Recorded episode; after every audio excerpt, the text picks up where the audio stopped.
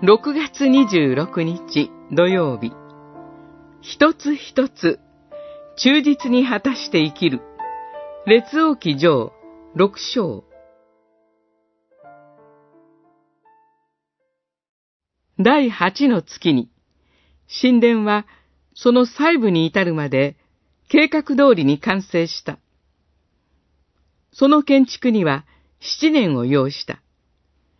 6章38節ソロモン王がエルサレム神殿に着手したのは、彼がイスラエルの王になって4年が経ってからのことでした。聖書は、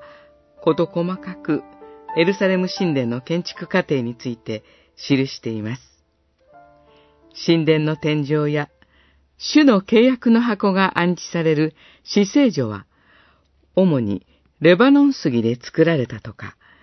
それぞれの寸法などが事細かく記されています。そして、完成に至るまで計画通りに実行されたことを記し、その建築には七年を要したとも記されています。ここに記されていることは、単に神殿を建てたという記録ではなく、神の計画通りに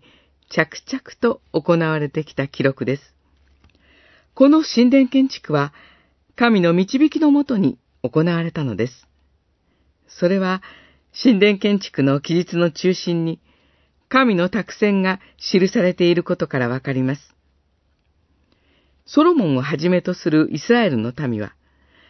神の計画に忠実に応えています。イスラエルの民は、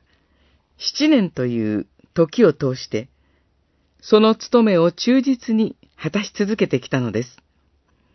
そこに彼らの生き様、信仰を見ることができます。私たちは今日も主に心を向けて、委ねられた務めを一つ一つ忠実に果たして、喜びを持って